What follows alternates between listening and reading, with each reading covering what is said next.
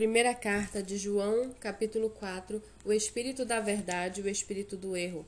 Amados, não deem crédito a qualquer espírito, mas provem os espíritos para ver se procedem de Deus, porque muitos falsos profetas têm saído mundo afora.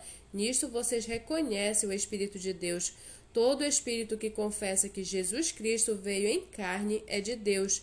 E todo espírito que não confessa isso a respeito de Jesus não procede de Deus. Pelo contrário, este é o espírito do Anticristo, a respeito do qual vocês ouviram dizer que viria e que agora já está no mundo. Filhinhos, vocês são de Deus e venceram os falsos profetas, porque aquele que está em vocês é maior do que aquele que está no mundo. Eles procedem do mundo, por essa razão falam da parte do mundo, e o mundo os ouve. Nós somos de Deus. Quem conhece a Deus nos ouve. Quem não é de Deus não nos ouve. Nisto reconhecemos o espírito da verdade e o espírito do erro. Amados, amemo-nos uns aos outros, porque o amor procede de Deus.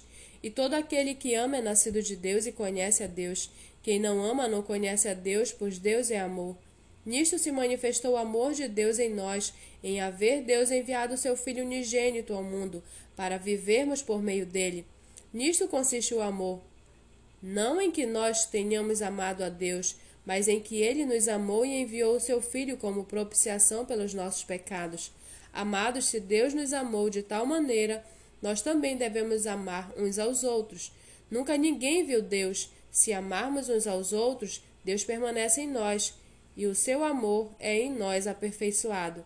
Nisto conhecemos que permanecemos nele e que ele permanece em nós, pelo fato de nos ter dado do seu Espírito, e nós temos visto e damos testemunho de que o Pai enviou o seu Filho como Salvador do mundo. Aquele que confessar que Jesus é o Filho de Deus, Deus permanece nele e ele permanece em Deus. E nós conhecemos o amor e cremos neste amor que Deus tem por nós. Deus é amor, e aquele que permanece no amor permanece em Deus, e Deus permanece nele. Nisto o amor é aperfeiçoado em nós, para que no dia do juízo mantenhamos confiança, pois assim como ele é, também nós somos neste mundo.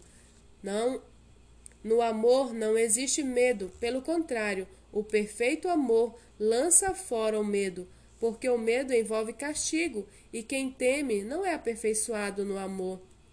Nós amamos porque ele nos amou primeiro. Se alguém disser amo a Deus, mas odiar o seu irmão, esse é mentiroso, pois quem não ama o seu irmão, a quem vê, não pode amar a Deus, a quem não vê. E o mandamento que, que dele temos é este: quem ama a Deus, que ame também o seu irmão.